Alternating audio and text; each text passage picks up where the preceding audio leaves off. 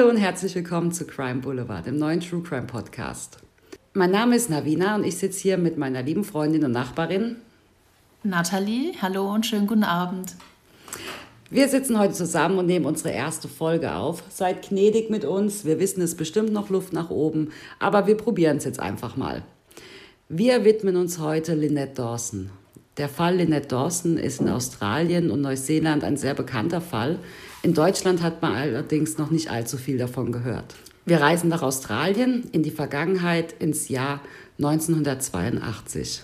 Am 8. Januar 1982 telefoniert Lynette Dawson mit ihrer Mutter. Sie verabreden sich für den nächsten Tag am Strand. Lynette Dawson hat zu der Zeit Eheprobleme, aber sie erzählt bei dem Telefonat ihrer Mutter, dass sie gemeinsam die Probleme angehen und es sich in eine positive Richtung entwickelt. Sie erzählt ihrer Mutter außerdem, dass er ihr einen Lovely Drink gemixt hat. Ihre Mutter beschreibt sie im Nachhinein als etwas aufgedreht und benommen, was gar nicht zu Lynette passt. Am nächsten Tag, am nächsten Tag erscheint Lynette nicht wie verabredet mit der Familie am Strand. Es ist das letzte Mal, dass ihre Mutter von ihrer Tochter hört. Das ist mittlerweile fast 40 Jahre her. Was ist passiert? Wer ist Lynette Dawson und wer ist ihr Mann? Was wissen wir über Lynette Dawson? Lynette Dawson wird 1948 geboren. Ist genauso alt wie Chris. Ist genauso alt wie ihr Ehemann Chris Dawson. Chris Dawson ist ein bekannter Rugby-Spieler in Australien. Er wird auch 1948 geboren und die beiden lernen sich 1965 bei einer Veranstaltung ihrer beiden Highschools kennen. 1970 heiraten sie. Chris Dawson, ja, der verfolgt weiter seine Rugby-Karriere. Lynette wünscht sich auch recht schnell Kinder, aber das dauert bei den beiden eine Weile. 1977 bekommt sie ihre erste Tochter Chanel und zwei Jahre später die jüngere Tochter Sharon, also 1979. Aber wie würdest du sagen, war ihre Beziehung? Ich meine, sie lernten sich sehr früh kennen, mit 16 Jahren an der Highschool und haben ja fünf Jahre später schon geheiratet. Also zu Anfang hatten die eigentlich eine totale Vorzeige-Ehe nach außen hin. Also die Leute waren absolute Fans von Chris Dawson. Chris Dawson, muss man sich vorstellen, ist ein großer athletischer Mann mit markanten Kiefer, der sehr erfolgreich im Rugby spielt und er muss auch wahnsinnig charismatisch gewesen sein. Lynette war eher so eine, es war eine blonde Frau, eine zurückhaltende Frau, und es gibt auch ein späteres Interview, in dem man sie auch sprechen hört. So eine ganz sanfte, ganz zarte Stimme. Und Chris Dawson hat auch noch einen Zwillingsbruder, Paul Dawson. Und der spielt mit ihm gemeinsam Rugby. Und dieses Interview, in dem auch Lynette zu hören ist, da geht es nämlich genau ähm, darum, über diese Beziehung oder die Ehe mit einem Zwilling weil die zwei sehr eng miteinander verbunden sind. Die machen alles gemeinsam, die spielen dieselbe Position im Rugby. Die wohnen immer nur ein paar hundert Meter voneinander getrennt, die fahren dieselben Autos. Lynette Dawson ist gelernte Krankenschwester, aber zum Zeitpunkt ihres Verschwindens hat sie sich hauptsächlich um die Kinder und ums Haus gekümmert. Sie hatten zwei Kinder. Ja. Ne, die Chanel und die Shireen. Ja. Und wie haben die Kinder ihre Mutter beschrieben? Könnten Sie sich noch erinnern überhaupt? Also schwierig. Dadurch, dass die Mutter verschwand, als sie noch so klein waren, haben sie eigentlich fast gar keine Erinnerung mehr an sie. Also ich habe Interviews gehört von Chanel und sie ist ja die ältere und selbst sie, sie war halt gerade vier, hat eigentlich außer Fotos überhaupt keine Erinnerung mehr an ihre Mutter. Mhm.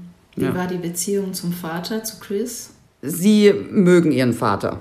Also sie sagen, dass er wirklich eine sehr liebevolle Seite hatte und dass man mit ihm auch Spaß haben konnte. Aber es ist immer mehr von Chanel bekannt, weil Sharon eigentlich sich selten geäußert hat. Wie war Chris und Lynette, wie waren die beiden in ihrer Heimat, wo sie gelebt haben? Die haben in Bayview gelebt. Ähm, das ist ein Vorort. Dadurch, dass Chris Dawson so ein anerkannter Rugby-Spieler oder erfolgreicher Rugby-Spieler war, waren sie natürlich auch total anerkannt. Und Chris und sein Bruder, die haben auch gemodelt. Die haben auch für Levis gemodelt, also jetzt auch nicht unbedingt nur für kleine Marken, sondern die haben richtig große Werbeverträge gehabt. Und somit waren das natürlich auch in der Region richtige Lokalbekanntheiten. Also die sich auch gern präsentiert haben, ne? in der Öffentlichkeit. Ja. Mhm. ja, die zwei standen gern im Mittelpunkt und Lynette war eher so das Gegenteil. Sie war eher ein bisschen zurückhaltender. Und irgendwann trat ja jemand anderes noch in das Leben von Chris.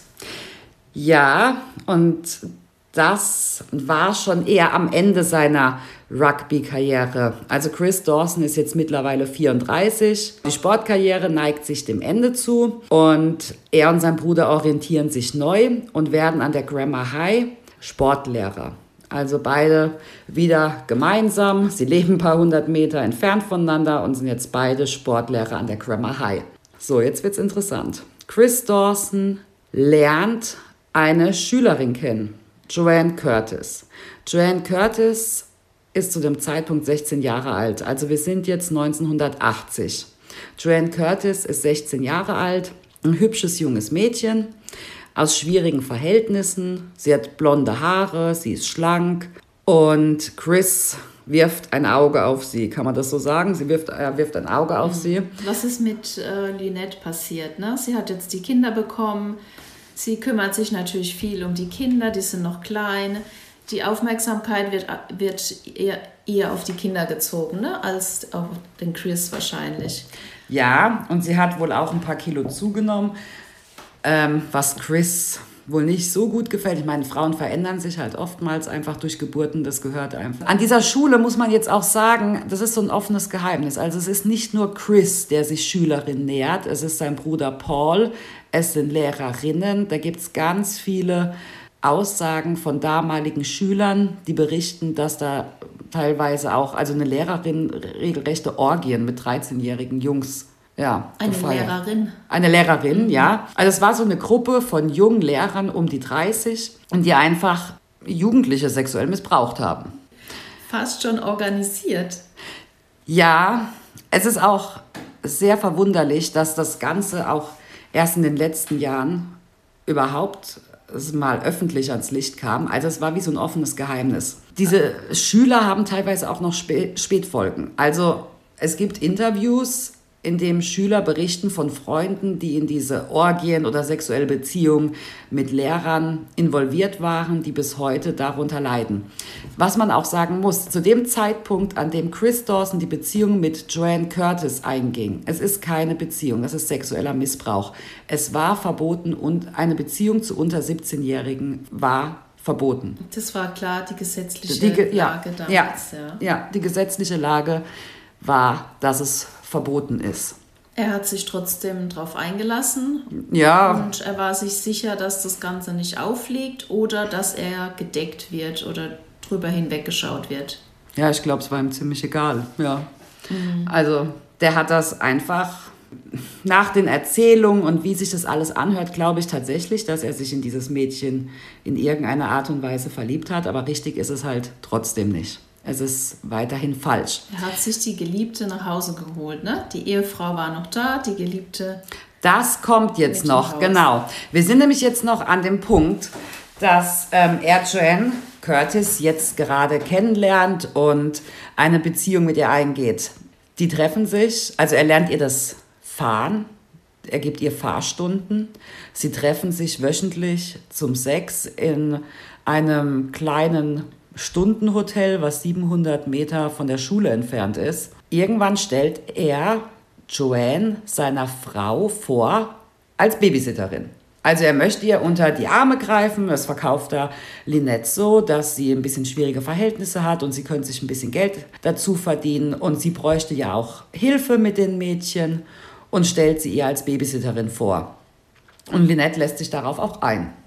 Also Joanne arbeitet bei den Dawsons als Babysitterin und irgendwann geht er dann tatsächlich zu seiner Frau und sagt, hier, die Joanne, die hat Probleme zu Hause. Ich hätte jetzt gern, dass sie als Fulltime-Babysitterin bei uns arbeitet und auch bei uns wohnt. Und da holt sie sich dann, holt er sie sich ins Haus. Da holt er sie sich dann komplett ins Haus. Lynette ist wohl nicht begeistert davon, aber sie lässt sich halt überreden. Das ist so ein bisschen, dass Chris ist einfach, Chris ist dominant und Lynette kommt dagegen wohl auch nicht so an. Es gibt auch Freunde, die Lynette immer wieder darauf angesprochen haben, dass sie das Gefühl haben, dass diese Beziehung zwischen ihr, äh, zwischen Chris und Joanne nicht, nicht unbedingt nur eine Babysitter-Arbeitgeber-Beziehung ist. Sie hat sich ja immer freizügiger dann bewegt, ne? Genau. Haus der Dawsons. Sie hat dann zum Beispiel, fing sie an, dass sie oberkörperfrei im Pool geschwommen ist und die Freunde dann auch meinten, wie kannst du das zulassen, dass die Babysitterin sich hier so benimmt? Und Lynette hat das aber alles über sich ergehen lassen. Also es gab wohl einen Tag, an dem sie gesehen hat, dass Joanne bei ihm auf dem Schoß saß, bei Chris. Sie haben das aber so verpackt, dass sie ein Kinderspiel gemacht hätten für die zwei Mädchen, mit denen sie auch zu dem Zeitpunkt sehr gut klarkam. Und da gab es wohl dann richtig Ärger. Also sie standen dann im Dreieck, das erzählt Joanne Curtis in einem Interview. Und ähm, Lynette hat wirklich mit Chris geschimpft und ihn gefragt, was eigentlich mit ihm los ist und was das soll. Und er konnte sich da aber auch rausreden. Und danach wurde eigentlich nicht mehr viel über die Situation gesprochen. Das wurde einfach dann ja, wieder vergessen oder einfach nicht mehr erwähnt. Gab es Anzeichen dafür, dass sie vielleicht geplant hat, äh, ihren Mann zu verlassen mit den Kindern? Nee, eigentlich gab es keine Anzeichen dafür. Joanne erzählt immer wieder, dass Chris angefangen hat, doppeldeutige Lieder zu singen. Also er, er wurde immer kälter zu Lynette und hat angefangen, doppeldeutige Lieder zu singen, die beinhalteten, dass Lynette nicht mehr körperlich attraktiv, attraktiv für ihn sei. Lynette hat das alles über sich ergehen lassen. Es gibt keinerlei Aussagen, die wirklich irgendwie beschreiben, wie Lynette sich gefühlt hat. Sie wusste, dass die Ehe schwierig geworden ist, das schon. Sie fing ja dann auch gemeinsam an, zur Eheberatung zu gehen. Aber Chris Dawson ist auch nachts in das Zimmer der Babysitterin. Also er ist nachts zu Joanne, wenn seine Frau geschlafen hat, zum Sex. Oder sie sind nackt im Pool geschwommen. Jetzt ist halt die Frage, hat Lynette das wirklich nicht mitbekommen? Wollte sie es nicht mitbekommen oder... Es gab ja auch diesen Lovely Drink, ne? Genau. Kann man da spekulieren, dass er ihr irgendwas ins Getränk hat, damit sie vielleicht einschläft davon, damit er alleine sein kann mit Joanne? Spekulieren kann man natürlich viel und natürlich stand es im Raum auch, dass sie an diesem letzten Telefonat mit ihrer Mutter leicht benommen geklungen hat. Aber wissen tut man es nicht. Und dann kommen wir zu dem Tag, wo sie plötzlich Genau. die Verabredung mit ihrer Mutter am Strand nicht mehr einhält. Genau, und jetzt sind wir schon am 9. Januar, also ein Tag nach dem Telefonat mit ihrer Mutter. Sie erscheint ja nicht wie verabredet am Strand. Die Mutter von Lynette fragt natürlich als erstes den Ehemann, ob er was wüsste. Sie konnte Lynette auch zu Hause nicht erreichen. Und Chris erzählt ihr, dass sie Lynette morgens am Einkaufszentrum rausgelassen hat und sie sich ein paar Stunden später hat sie sich telefonisch angeblich bei ihm gemeldet und gesagt, sie bräuchte eine Auszeit. Linettes Mutter wusste, dass Lynette und Chris bei der Eheberatung sind. Und Lynette erzählte aber auch von den Fortschritten, dass es sich in eine positive Richtung entwickelt. Und da alle halt Chris als diesen super Rugby-Star, diesen tollen, charismatischen Mann immer wahrgenommen haben, haben sie das im ersten Moment, haben sie ihm das auch einfach so, sie haben das einfach so hingenommen, dass Lynette vielleicht jetzt doch die Probleme ihr über den Kopf gewachsen sind und sie sich ein paar Tage eine Auszeit genommen hat.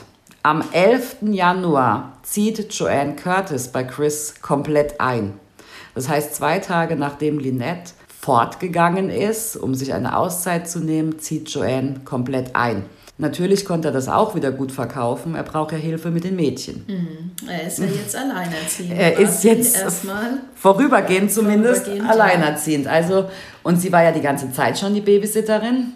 Er ist der arme, verlassene Mann Genau. Und mit zwei Jo- kleinen Kindern. Mit zwei kleinen Kindern, genau. Und er, äh, sie zieht jetzt komplett ein bei den Dawsons oder bei Chris Dawson, ist ja nur noch er da. Die Wochen vergehen. Die Leute fragen sich natürlich, wo ist Lynette? Warum kommt sie nicht wieder? Chris Dawson hat auch dafür Argumente. Er sagt, Lynette ruft ihn regelmäßig an. Also alle paar Tage hätte sie sich bei ihm telefonisch gemeldet, aber nur bei ihm. Also bei sonst niemanden. Und sie wäre jetzt, das ist seine Vermutung, sie ist mit einer christlichen Gruppe unterwegs, der sie sich angeschlossen hat, um den Kopf frei zu kriegen. In einem Polizeiinterview sagte er dann auch, also die Kreditkarte wurde auch weiter noch ein paar Mal benutzt. Er musste nämlich dann bei der Polizei aussagen, weil er letztendlich am 18. Februar Lynette als vermisst gemeldet hat, also rund sechs Wochen nach ihrem Verschwinden. bewiesen werden konnte das bis heute nicht. Also man weiß auch nicht, es ist auch nur eine Vermutung von ihm, man weiß bis heute auch nicht, welche christliche Gruppe oder welcher christliche Kult das gewesen sein soll. Gab es irgendwann mal ähm, Verdachtsmomente, dass die Mutter von Lynette irgendwas geäußert hätte gegenüber Chris? Am Anfang überhaupt nicht. Also die waren alle absolute Chris Dawson-Fans und Chris Dawson ist, wie gesagt, sehr charismatisch und sie haben sich erst nichts gedacht. Was man aber sagen muss, sie waren nicht so begeistert, dass Joanne jetzt komplett bei Chris gewohnt hat. Also das ist ja wirklich nach zwei Tagen ist es auch schon heftig. Aber er hatte ja eine Begründung wegen den Kindern. Aber dann fing es halt auch an, dass Joanne trug Linettes Kleidung und sogar ihren Schmuck. Also ich finde auch persönlich Schmuck noch mal intimer als Kleidung. Also es ist schon grenzüberschreitend irgendwo, finde ich. Ja. Dafür, dass die Frau ein paar Tage angeblich den Kopf freikriegen wollte, ja, finde ich auch. Also sie hat auch ihre Ringe. Sie hat auch nichts mitgenommen. Die hat weder Kleidung mitgenommen, noch sonstiges. Also ist alles zu Hause gewesen. Nur die Sachen, die sie an dem Tag mitgenommen hatte für ihre Shoppingtour. Ja, Lynette Dawson bleibt weiterhin verschwunden. Und jetzt vergehen auch die Jahre. Die Tochter Chanel wird eingeschult und Lynette meldet sich nicht bei der Familie. Also nach ein paar Anrufen meint Chris auch, hätte das geendet. Sie hätte sich danach nie wieder gemeldet. Wie war die Beziehung zwischen Chris und Joanne? Ja, Chris hat sich 1983 von seiner vermissten Frau scheiden lassen und hat dann 1984 ganz offiziell Joanne Curtis geheiratet. Und da gibt es auch ganz viele Berichte von Freunden, die das Bild der Hochzeit als, ja, wie soll man sagen, bizarr empfunden haben, weil Joanne war so ein ganz natürliches, junges Mädchen, die sich auch kaum geschminkt hat und die einfach noch sehr jugendlich aussah. Und dann halt, ja, der Mann, jetzt mittlerweile Ende 30, Mhm. Also es war ein ungleiches Paar, kann man ja, sagen. Ja, es war ein sehr ungleiches Paar. Mhm. Ja. Und die Beziehung der Kinder von Chris zur neuen Mutter quasi, zur Stiefmutter Joanne? Ja, das entwickelte sich jetzt auch schwierig. Joanne hatte ein gutes Verhältnis zu den Mädchen, als sie noch ihre Babysitterin war. Aber als sie dann zur Stiefmutter wurde und Chris hat ihr halt auch viel abverlangt. Also Chris wollte, dass Joanne immer ganz sanft mit den Kindern spricht. Also sie durfte die nicht schimpfen oder sie durfte sie auch nicht in die Schranken weisen. Sie sollte immer sie behandeln wie Prinzessin. Und Joanne wollte aber gar nicht die Stiefmutter sein. Das Paradoxe an der ganzen Sache ist, dass Joanne sich jeden Tag gewünscht hat, dass Lynette zurückkommt und sich um ihre Töchter kümmert. Es gab auch so eine kleine Randgeschichte als ähm, Lynette noch da war, ist Joanne auch ein paar Tage mit ihren Freundinnen und Schwestern, so um das Schuljahr ähm, zu beenden und ein bisschen zu feiern, sind die 500 Kilometer entfernt campen gefahren. Mhm.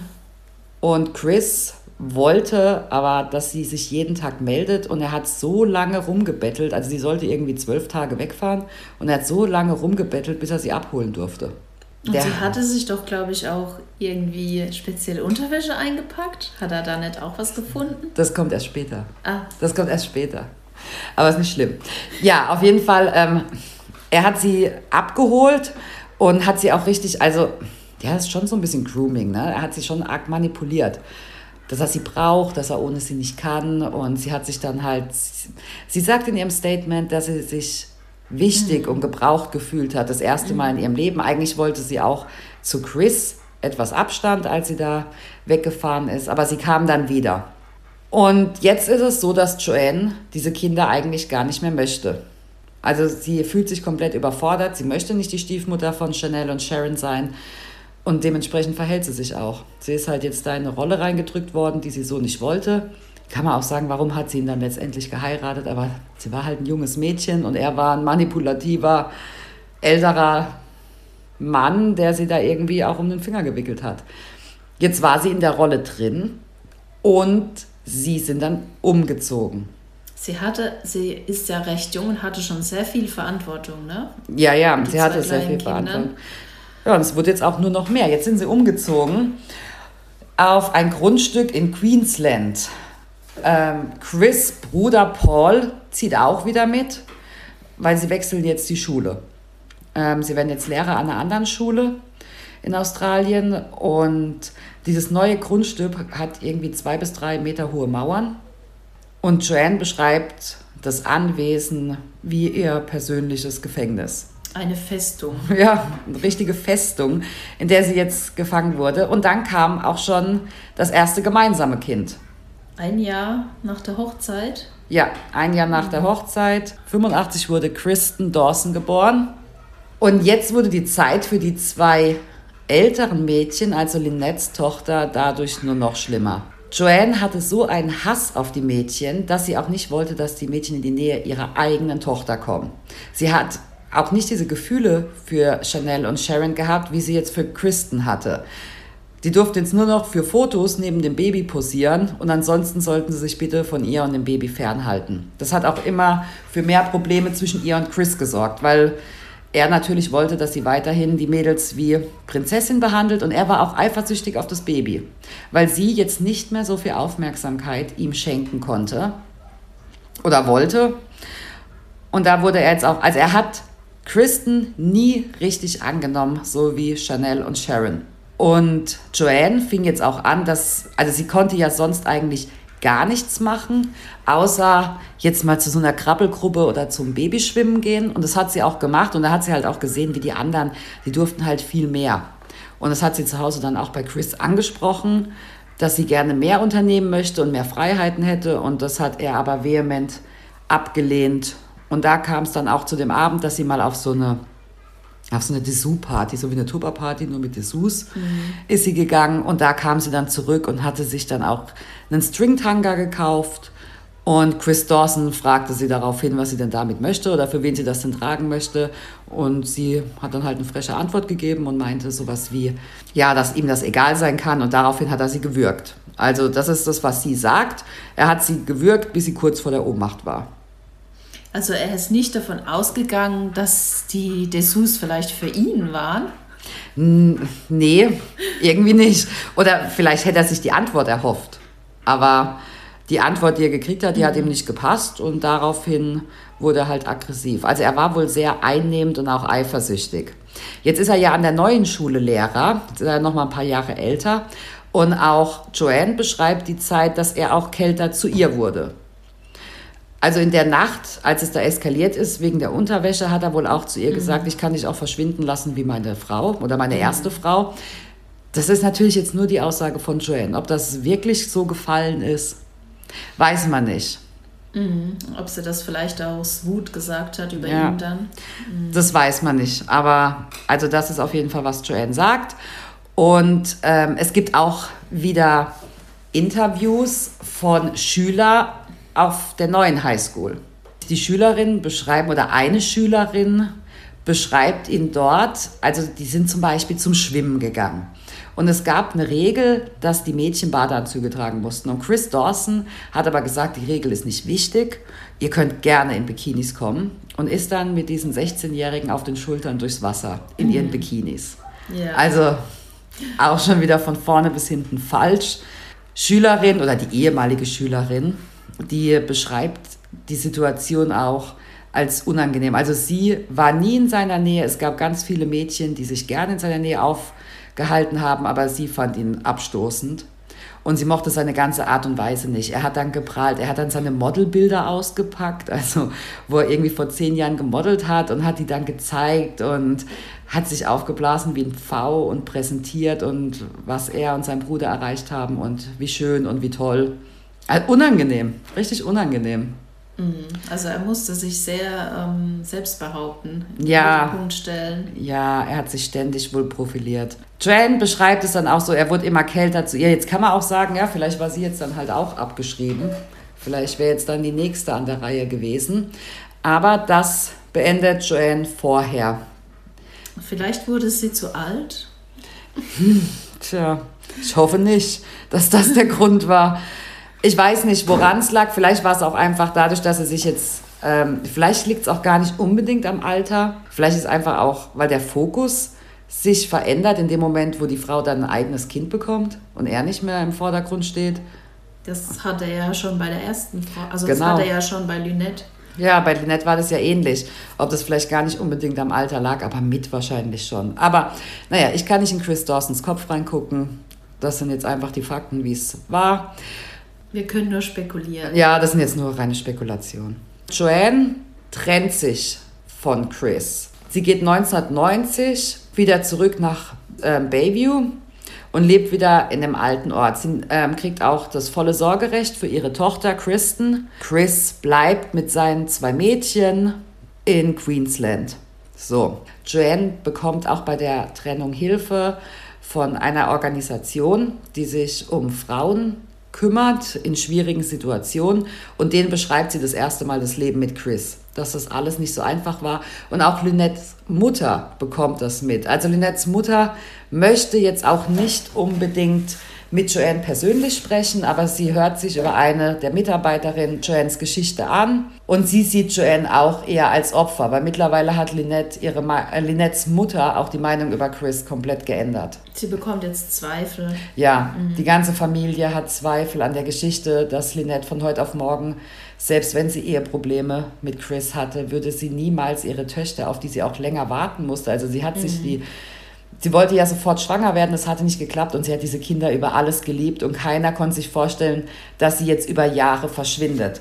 Zwei, drei Tage, okay, vielleicht auch eine Woche, aber sie ist ja jetzt mittlerweile schon acht Jahre verschwunden. Und die Zweifel wurden immer größer. Und jetzt kommt ein neuer Ermittler ins Spiel. Also noch nicht direkt, sondern neun Jahre später nimmt sich ähm, Damien Loon den Fall vor und er bemerkt, dass die Akte Lynette Dawson genau aus einem Blatt besteht. Der Tag, an dem sie verschwunden ist und die Aussage ihres Ehemannes. Und mehr wurde da einfach nicht gemacht. Es wurde nie irgendwie mal nachgeforscht, ob es überhaupt eine religiöse Gruppe, einen Kult in der Art gab, in der Nähe, mit der sie hätte mitziehen können oder ob sie irgendwohin Kontakte hatte. Da wurde einfach gar nichts gemacht. Chris Dawson hatte ja auch gute Kontakte zur Polizei, dadurch, dass er einfach so ein super Rugby-Star war mit seinem Bruder. Und irgendwie hat da keiner sich die Mühe gemacht, da mal näher hinzusehen, was eigentlich los ist. Und dieser neue Ermittler, der nimmt sich jetzt 99, 1999 alle Parteien mal nochmal genau vor. Also Joanne macht eine komplette Aussage über die Beziehung mit Chris und sie erzählt auch, dass Chris ihr gesagt habe, bevor Lynette verschwand, dass er einen Auftragsmörder engagieren wollte, es aber dann doch nicht gemacht hat. Und an dem Tag ihres Verschwindens habe er zu ihr gesagt, Lynette ist jetzt weg und sie kommt nicht wieder. Das ist die Aussage von Joanne. Wenn er Lynette was angetan hat, dann vermutet sie, dass sie neben dem Pool an der Terrasse unter dem Zimmer, dem ehemaligen Zimmer der Mädchen vergraben ist. Warum denkt sie das? Ähm, das hat irgendwas mit der Beschaffenheit der Erde zu tun. Oder, und Chris muss irgendwas mal gesagt haben. Er hat sich halt auch im Laufe der Jahre sehr auffällig verhalten, was diesen Garten anging. Also die waren ja schon weggezogen und er kam dann so alle ein, zwei Jahre, wenn irgendwie Bauarbeiten am Haus waren, kam er zurückgefahren und hat dann so die neuen Hausbewohner gefragt, was sie denn graben, wo sie hingraben, was sie genau umgraben. Also ja, was man eigentlich so in der Regel nicht machen würde unbedingt. Ne? Mhm, wenn man kein Gartenlandschaftsbauer ist. Ja, genau. Also es ist schon sehr auffällig gewesen, dass er wirklich mehrmals kam. Im späteren Investigativ-Podcast The Teacher's Pet hat der Journalist Heidi Thomas auch die Bewohner der damaligen Zeit, zu denen Chris dann immer hin ist und gefragt hat nach den Bauarbeiten, mal befragt, ob sie was gefunden haben. Aber die haben nur Spielzeug also die haben da gegraben und haben immer mal Spielzeug gefunden. Ich glaube ein Cardigan, ne? Von ihr noch. Nee, der wurde erst 2000 gefunden. Also 2000 wurde dann veranlasst, dass offiziell der Garten der alten Dawson-Residenz umgegraben wird. Und da hatten sie ja die Leiche von Lynette vermutet, weil mittlerweile ermittelt man in einem Mordfall und nicht mehr in einem vermissten Fall. Die Indizien sprechen dafür, dass es sich doch um einen Mordfall handeln könnte. Und sie haben den ganzen Garten umgegraben. Sie haben einen pinken Cardigan gefunden, der auch Lynette gehört. Der Cardigan hatte wohl auch Schnittstellen. Jetzt meine persönliche Meinung, in diesem Garten wurde so viel gegraben und da war auch so viel Spielzeug und alles. Vielleicht haben die einfach auch bei ihren Grabarbeiten nicht so gut aufgepasst und da ist halt auch mal so ein Cardigan reingerutscht und dass der auch Schnittstellen hat, fand ich jetzt auch nicht so ein Riesenbeweis, weil wenn da so oft gebuddelt wurde, dass der was abbekommt, wenn er da irgendwie zehn Jahre liegt, ne? Mm. Ja, auf jeden Fall haben sie noch eine Verpackung gefunden vom Jahr 1981, also nichts aussagekräftig. Das war eine Verpackung von irgendeinem Riegel oder einem Getränk. Also sie haben eigentlich nichts gefunden. 2001 wird offiziell aus dem vermissten Fall eine Morduntersuchung, obwohl sie ja nichts gefunden haben. 2003 wird Anklage erhoben. Und sogar Diese, Joanne wird verdächtigt. Ja, diesmal ist sogar Joanne mit verdächtigt. Aber auch da passiert nichts. Also 2003 passiert auch eigentlich gar nichts. Dann vergehen wieder 13 Jahre und 2015 wird der Fall wieder eröffnet und es werden wieder Ermittlungsarbeiten begonnen, aber sie haben halt keine richtigen Indizien. 2018 erscheint der Investigativ-Podcast, den ich vorhin schon erwähnt habe, The Teacher's Pet von Heidi Thomas, der alle Leute, die überhaupt jemals irgendwie, glaube ich, in Kontakt standen mit Lynette oder Chris. Und durch diesen Podcast, der 30 Millionen Mal in England, Australien, Neuseeland angehört und runtergeladen wurde, wird Chris Dawson sieben Monate später, 2018, verhaftet. Also kann man sagen, der Journalist ähm, hat quasi die Arbeit der Polizei gemacht, ne? Ja. Die, die damals hätten vielleicht anstreben sollen. Ja, der Journalist hat auf jeden Fall alles nochmal komplett auf links gedreht und er hat so viele Leute, an die gar keiner gedacht hatte, auch mal befragt. Er hat da richtig viel Arbeit und richtig viel Mühe reingesteckt. Und sie hatten dann durch diesen Podcast so viele Indizien und sie hatten natürlich auch Druck. Dieser Podcast hat einen wahnsinnigen Druck auf die Polizei ausgeübt, weil die Indizien einfach, die Indizienkette wurde immer enger. Und somit wurde Chris Dawson 2018 wegen Mordverdacht an seiner Ehefrau Lynette Dawson verhaftet. Und das fast 40 Jahre danach.